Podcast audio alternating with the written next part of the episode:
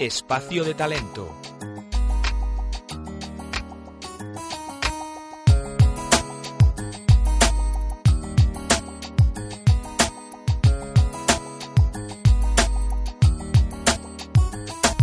Tiempo, como cada martes, de acercarnos a ese espacio de talento. Un nuevo encuentro con Marta Romo y Juan Carrión de VIAP, que hoy nos responden a una pregunta surgida en nuestra primera semana de emisión. ¿Estamos preparados para ser nuestro propio jefe? ¿Qué cualidades debe tener un buen líder? Vamos a escuchar cuáles son las claves que nos propone VIAP. Bueno, ya saben que en, Onda Inversión ofrecemos herramientas también para que, la gente pueda ir eh, encontrando su sitio en la empresa, que al final estamos en tiempos convulsos y buscarte y labrarte tu propio camino dentro de una empresa, yo creo que está es el futuro al final, porque de eso depende muchas veces la supervivencia de los propios trabajadores. Para ello hablamos con VIAP, expertos en, tema de coaching, y hablamos con Juan Carrión y, Marta Romo. Muy buenos días, chicos. Muy buenos días. Buenos días. Gracias por volvernos a acompañar en Onda Inversión. Y, y esta vez con un tema también muy interesante, porque en, nuestro programa hablamos mucho de emprendimiento, hablamos mucho de, jóvenes talentos que apuestan por crear su propia marca, que, que inician esa andadura empresarial. Mm, pero qué difícil es ser un buen jefe. No todo el mundo está preparado para ser un, jefe en, los tiempos que corren y hay veces que, que, nos obligamos a nosotros mismos a tomar ese camino. Eh, ¿Cómo lo veis vosotros? El camino de emprender, dices. El camino de ser tu propio jefe, de marcarte tú tus retos, de ser exigente contigo mismo y saber crear un equipo y fomentar las habilidades de cada uno. Bueno, lo primero es que cuando nace una empresa o un emprendedor, de primeras no hay mucho equipo. O sea, a lo mejor eres, eres tú con otra persona o, dos más, o incluso tú solo en muchos casos. ¿eh? Se puede producir. Por lo tanto, claro que eres tu jefe. Y ser un buen jefe contigo mismo es bastante más fácil que con los bueno, no, sé, no sé yo, ¿eh? no sé yo. a veces no, a veces no, es verdad, Marta, es verdad, es verdad. Estoy, de acuerdo. Hemos saltado las dos ahí. No, no, no. Hombre, yo creo que es muy importante para emprender es que realmente te, te apasione aquello que, que, estás emprendiendo. Si no hay pasión, a mí me parece muy complicado. Eh, por ejemplo, ahora es verdad que mucha gente, mm, por el tema del paro, etcétera, etcétera, pues se ha lanzado a lo mejor a emprender determinadas cosas, pero yo no sé si lo hace porque no hay otra, otro camino, o mm. porque no encuentra otra cosa, o porque realmente tiene esa pasión a lo mejor por, por, crear su empresa. Yo creo que es muy importante que, tengas claro que quieres ser, eh, que quieres ser empresario, que quieres, de, que quieres de abrirte un camino profesional diferente, ¿no? Eh, porque incluso en mi carrera profesional, yo, recuerdo gente con la que he montado alguna empresa y que después, en cuanto una multinacional les ha hecho una oferta, se han ido así como en 10 minutos, ¿no? Entonces, porque a lo eh, mejor piensan que están más seguros en una organización más grande. Algunas veces tenemos esa mentalidad, claro, tenemos esa, mentalidad. Y es verdad, porque al final al emprendedor los, pues, los primeros meses, los primeros años, eh, a lo mejor no sabes exactamente ni lo que vas a cobrar, vas a ser el último en, en, cobrar, si tienes un equipo, pues a lo mejor dices, bueno, quedará algo para mí o no, quedará algo para mí. O sea, eh, si eres, un buen emprendedor, también es verdad que hay emprendedores... Eh, hay emprendedores que piensan al contrario, pero yo creo que lo sano mentalmente es esto, ¿no? Mm. pensar, pensar en el equipo y después en ti. Entonces, después el, el, tema que decías de la gente joven, pues hombre, también hay, no lo sé, se puede emprender a cualquier edad, ¿no? pero es verdad que sin haber tenido una sola experiencia profesional es muy difícil. Y, hay casos, ¿eh? Yo conozco un caso de emprendedores en el sector informático eh, muy técnicos y que han hecho su doctorado y después han creado su, empresa y, les va muy bien. Pero no es muy habitual esto, o sea, la gente suele emprender más con un poquito de experiencia, ¿no? No lo sé, este es un debate que podríamos abrir, por ejemplo, hmm. si me ocurre, cuál es el momento ¿no? de, emprender. Yo creo que no hay momento, pero, no lo sé. y en, el, en la cuestión del liderazgo, Mm, ¿Cómo, ¿Cómo sabemos si estamos preparados? Porque, bueno, no sé las experiencias que, tengáis eh, los dos, pero en, mi propio caso, yo creo que no todo el mundo está preparado para ser jefe. Y hay veces que te encuentras en la situación de, estar dirigiendo un equipo y utilizas a lo mejor, eh, comentábamos antes de, abrir micrófono Marta y yo, esas formas tradicionales a lo mejor de, presionar mucho a la gente, de incluso mm. instalar un poco una sensación de miedo, de que tu, tu mm. puesto depende de un hilo, depende de lo que hagas o no hagas. Eh, no sé, hay gente que a lo mejor utiliza esas formas tradicionales y no son las adecuadas para realmente fomentar el éxito de una empresa. Sí, hombre, a ver, lo de ser jefe viene después. Primero eres emprendedor y luego te tienes que hacer empresario. Yo creo que, que, se habla muchísimo del emprendimiento y está muy de moda últimamente y tal, mm. pero no se habla de ser empresario. Y yo esto lo, lo, quiero hacer mucha referencia a ello porque desde mi propia experiencia personal, como emprendedora en varias ocasiones a lo largo de mi vida, nadie me ha preparado para ser empresaria, ¿no? Eh, hay libros para, para emprender, hay un montón de...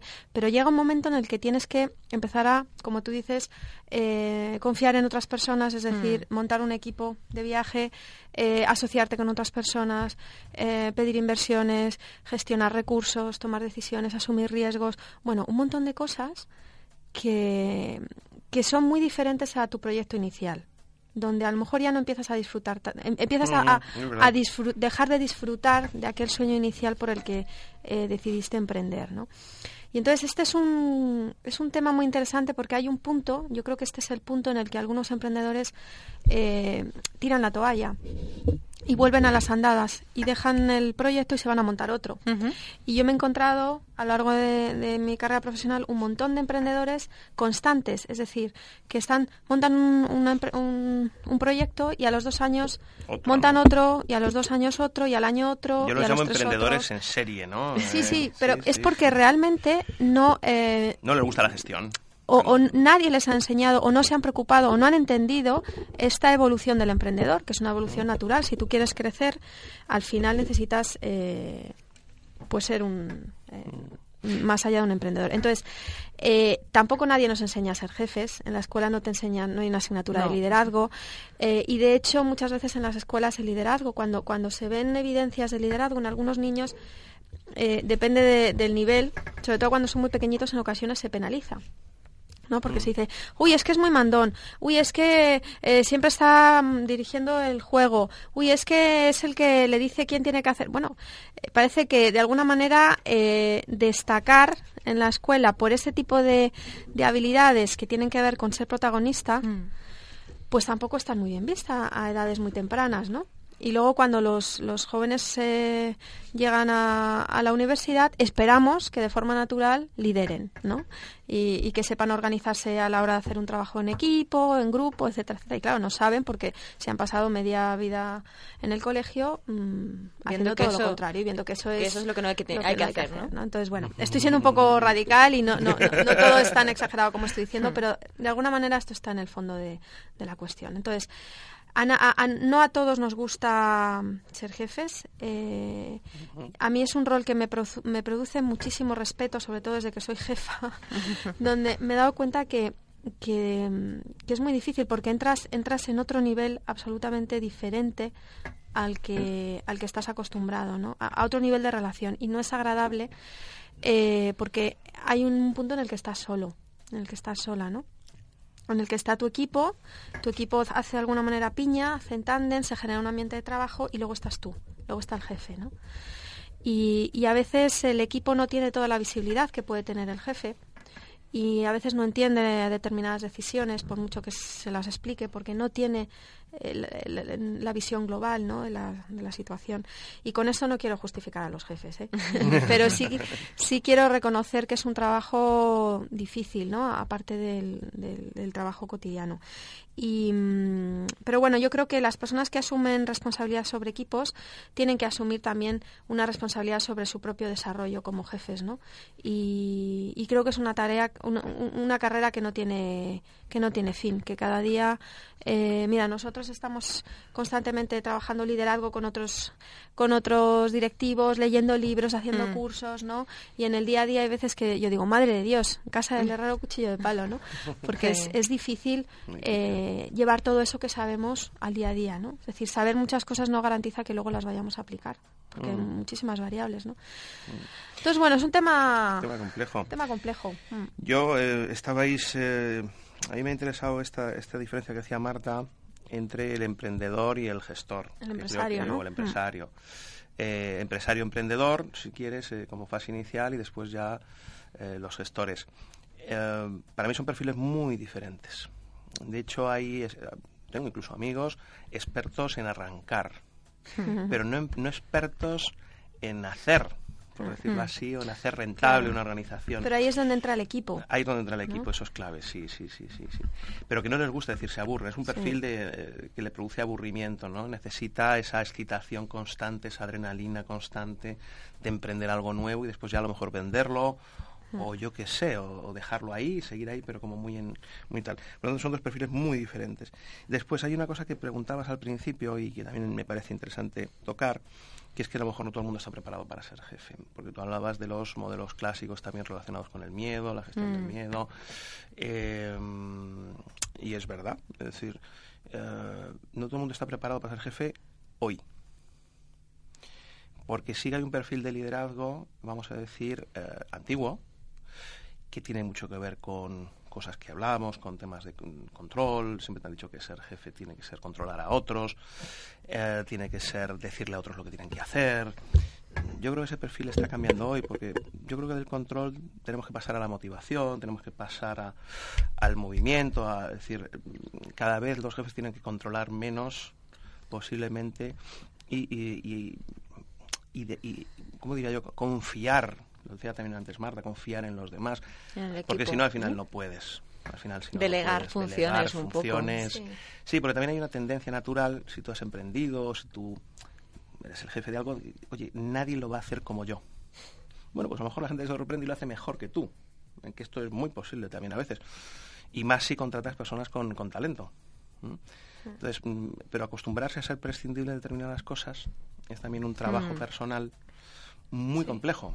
¿Eh? y nos lo encontramos muchísimo con muchos directivos, de tener una cantidad de tiempo dedicado a determinadas cosas que dices, pero bueno, si es que este no, se, no tendría que ser tu trabajo y por hacer esto no ves a tus niños, no, no, no, no, no tienes tiempo para tu vida y al final estás destrozando tu vida porque eh, te has convertido en un ser absolutamente controlador y, y, es que el rol directivo eh, ha cambiado ya, está cambiando, va a cambiar más todavía y este no es el camino no es el camino de quién es el que más controla o quién es el que más miedo genera o quién es el que más impone, que al final es el viejo modelo de liderazgo, mm, yo creo casi casi del siglo XIX, no, ya del XX, de finales del XX, del siglo XIX, que sigue vivo en nuestra mentalidad, desgraciadamente, ¿no? Y que tenemos que ver cuáles son esos nuevos perfiles, cómo son esas nuevas competencias de liderazgo a futuro. Eh, yo que sé, hablamos muchas veces de co-crear, de delegar, es decir, eh, cosas eh, que tenemos que aprender a hacer porque no, no, no, no lo sabemos hacer. pero, podemos pero, podemos, aprender. La buena noticia es que nadie, que esto no es un tema genético, que podemos aprender. Es un tema más bioquímico, más motivacional, más que te guste o que no te guste hacerlo pero podemos aprender. Hablaba Juan precisamente de em, ese jefe que a lo mejor dedica tantísimas horas al trabajo que, descuida su ambiente personal, su, su vida fuera de lo, de lo laboral. Y yo supongo que eso también tiene que ver un poco con la gestión de las emociones luego al final en tu día a día, porque eh, descuidar tu ambiente personal, lo que está fuera de, ese círculo que tienes tan controlado, ¿no? de trabajadores, de empleados que, que, están un poco a tu servicio, luego llegas a casa y te das cuenta de que no eres tan feliz como, como tendrías que ser a lo mejor. Y el la gestión de esas emociones luego te lleva a lo mejor a llegar y volver a ser autoritario en el trabajo porque llegas a tu casa y tienes que hacer más cosas, no disfrutas de tus hijos, tu mujer te echa la bronca, eh, porque no, no, has estado en, el festival. Yo qué sé, que, que yo creo que también la gestión de las emociones para, para un buen líder es muy importante y que es parte de esa formación que decía Marta. Todo se retroalimenta, ¿eh? O sea, es verdad. Mm. Yo creo que al final eh, estamos hablando de emprendedores ¿no? que, se convierten en, jefes, pero todo emprendedor tiene una dificultad con, la gestión de su propia energía personal. Eh, cuando hablamos de estrés estamos hablando de cómo gestionas tu energía personal, si eres capaz de controlarla o si estás pendiente de controlarlo todo. ¿no? Entonces, al final, em, claro, un emprendedor ha convertido su trabajo en un proyecto vital. Entonces, de alguna manera, no puede desconectar, ni va a desconectar. Eh, y entonces es mm. el trabajo con ellos no es tanto de desconectar, de apagar, sino de cómo equilibras tu, tu energía en el día a día, ¿no? Cómo generar espacios. Cómo generas espacios para, para, para que quepan otro tipo de actividades, ¿no? Y, y yo creo que aquí el, la dificultad está en que la adrenalina que se genera eh, cuando tú te estás dedicando a algo que te apasiona, como es un proyecto vital, eh, un proyecto que tú has lanzado, que estás viendo crecer y tal, es muy adictiva. Mm. Entonces, aprender a soltar todo eso y, poner esa adrenalina en otras partes de tu vida, eh, es todo un reto. También hay gente en ese sentido que a lo mejor es la típica persona que, que, a lo mejor ha estado en un nivel un poco más bajo, fuera del círculo de, de, confort y de un poco de reconocimiento dentro de la empresa y que tiene esa oportunidad de crecer y le gusta tanto el poder, el, el, el haber ascendido, el, el, poder mm. mirar por encima un poco, porque también existen esos tipos de líderes, que no solamente son los que Pero no hablaríamos de emprendedores, claro, es que es diferente. Los emprendedores, el tema del poder, yo no lo veo tan... No está tan marcado como en otro tipo de... Logro. Sí, no se mueven. Eh, en cambio, el perfil que tú dices sí puede estar más marcado por el poder. Sí.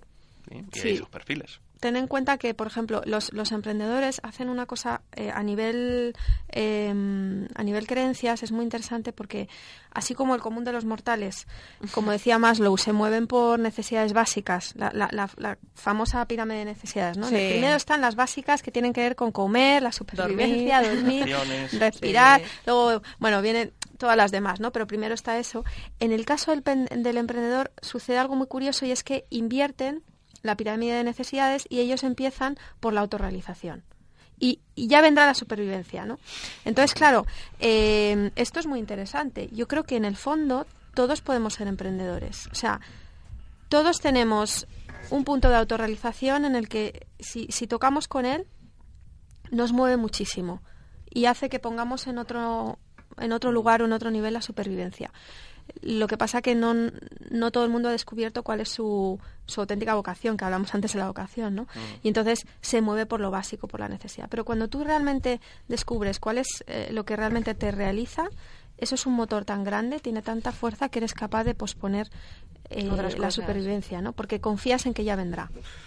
O las relaciones. Lo que pasa es que puede haber mm, patologías asociadas a esto. ¿eh? Sí, claro. Puede haber patologías. Al extremo. Y yo no, no voy a poner nombres, pero sí recuerdo que estaba pensando en un, en un, en un documental que vi en la televisión ¿no? de, una persona, de un emprendedor. Eh, muy conocido, que al final decía, o venía a dar el mensaje de, oye, a mí me, apasiona tanto lo que hago que es que mi familia y mis hijos son no, secundarios, son terciarios y cuaternarios. A ver, eso ya me parece una patología. O sea, ¿hasta qué extremo llevamos eso, no? Eh, tiene que ser sano. Yo creo que al final todo esto va, en el fondo, la vida, ¿no? De, conseguir una vida lograda. Y es verdad que, que, que, que, te puede apasionar muchísimo tu trabajo, pero tienes que ponerte límites, ¿no? Y yo esto, por ejemplo, yo lo he mm. vivido con, con, mi mujer mismo, ¿no? Que me ponía límites los fines de semana, oye, no contestes emails, tal y cual. No te conectes al ordenador. Te conectes, ¿verdad? Porque al final, eh, oye, es que hay adicciones sí, con esto. Y hay que saber parar. Y también hay tu pareja, pues tiene de alguna forma que eh, ayudarte mm. y, generar esos espacios, porque si no, mm. eh, si no desconectas nunca, es verdad, como decía Marta, que no vas a desconectar nunca del todo pero bueno, puedes tener momentos de lucidez, vamos a decir, ¿no? O sea, puedes tener momentos... Y es que si no hmm. encuentras esos espacios en tu vida, por ejemplo, ahora eh, eh, ha pasado una cosa dentro de mi círculo de amigos eh, fascinante, es que se ha muerto un, tipo... Fascinante, Juan. Fascinante no, pero... de repente dolorosa, dolorosa, dolorosa. dolorosa. Hemos puesto unas caras en la fascinante. No, no, se ha muerto, o sea, el marido de una de una amiga de, de mi mujer, se ha muerto.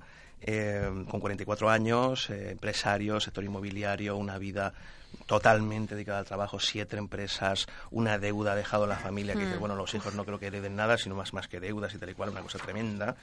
Eh, y, claro, yo pensando en, en, esa persona, digo, bueno, ¿a qué se ha dedicado esos 44 años? Solo ha trabajado. Y un día pasó por un sitio, se casó con alguien y tuvo unos hijos, pero de pasada, ¿no? No sé hasta qué punto eso es una vida lograda y, me da pena. Yo también tengo que pensar que, y además era, era una persona súper vital, tal y cual, fenomenal, ¿no? Mm. Pero totalmente centrada, y a mí eso ya, mm. viéndolo en retrospectiva, es una patología. Yo creo que se convierte en una adicción. Y que mm. todavía en psicología yo creo que no está, no sé si en el DSM tienen recogido este tipo de patologías, pero, pero algo la adicción al trabajo, adicción al trabajo workaholic. Eh, pero es algo así, ¿no? Y, saber cómo tratar esto también. ¿eh? Entonces hablamos eh, de un buen líder que sepa generar espacios, no solamente para, para, que se desarrolle su equipo, sino también para su vida personal, para fomentar un poco los dos campos, ser, eh, ser feliz en los dos, al final, para poder desarrollar los dos con plenitud. Y hablamos de pasión como un motor energético para llevar a cabo ideas, para, para gestionar también luego el, el, poder delegar a otras personas. Mm. Y, y supongo que también es muy importante ser una persona optimista.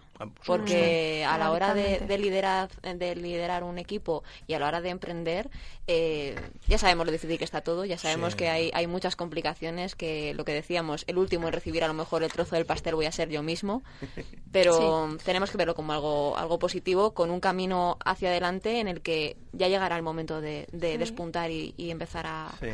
Y fíjate, yo te diría no solamente optimista, yo estaba, cuando hablaba decía, e eh, y totalmente inconsciente. O sea, tienes que ser inconsciente, tienes que ser un inconsciente. ¿no? Esto es como lo de los abejorros, ¿no? Que dicen, bueno, si a un ingeniero aeronáutico le dices cómo vuela el abejorro, dirá mm, que no puede, no puede volar, técnicamente mm. hablando, coño, pero vuela. O sea, eh, pues es un poco lo mismo. O eres ciertamente inconsciente y optimista, o es muy difícil arrancar, porque tendrás además a la generación anterior, tipo tus padres y tal, que te dirán, oye, métete en telefónica, este tipo de discursos, ¿no? Hazte de funcionario. Eh, si seguimos esos discursos de nuestras familias, que son siempre iguales. Basadas en la absoluta seguridad, en este país no va a haber ni emprendedores ni nada por el estilo. Y, un país y una economía no funciona si no hay emprendedores. Eso es mm. así. O sea, que por, o sea, no solamente optimista, inconsciente. Yo creo que lo del optimismo es fundamental, que al final es no es no tiene que ver con el sentido del humor, ¿no? Sino que es un estilo explicativo de la realidad y tiene que ver con cómo te explicas las cosas, cómo las ves. Y, y también el, optimismo es la persistencia, tiene mucho que ver con la persistencia, el mantenerte a pesar de las dificultades a pesar de que vengan mal, dadas, yo tengo claro mi proyecto, tengo claro lo que me apasiona, lo que quiero y me mantengo, ¿no? Y mm. ese, ese es el realmente, realmente el optimismo inteligente, el que habla el padre de la psicología positiva, ¿no? Martin mm. Seligman. Que es la resiliencia, al final, cuando lo estabas definiendo, digo, mm. esto me está recordando la definición de resiliencia un poco, Sí, sí. Y, y, luego yo creo que es, sí, esto que decía Juan de ser un poquito inconsciente es muy interesante. Eh, de hecho, yo creo que también hablando de nosotros, si hubiéramos sabido algunas cosas, no hubiéramos llegado. que ahora a veces nos dicen en, en Viap, ¿no? Uy, pero ¿cómo habéis hecho esto? Pues menos mal que lo hemos hecho, porque si no, tal vez si lo hubiéramos analizado mejor no lo hubiéramos hecho y no estaríamos ahora donde estamos, ¿no? O sea que ayuda un poquito a veces no, no saber todas las cosas ni tener todo controlado.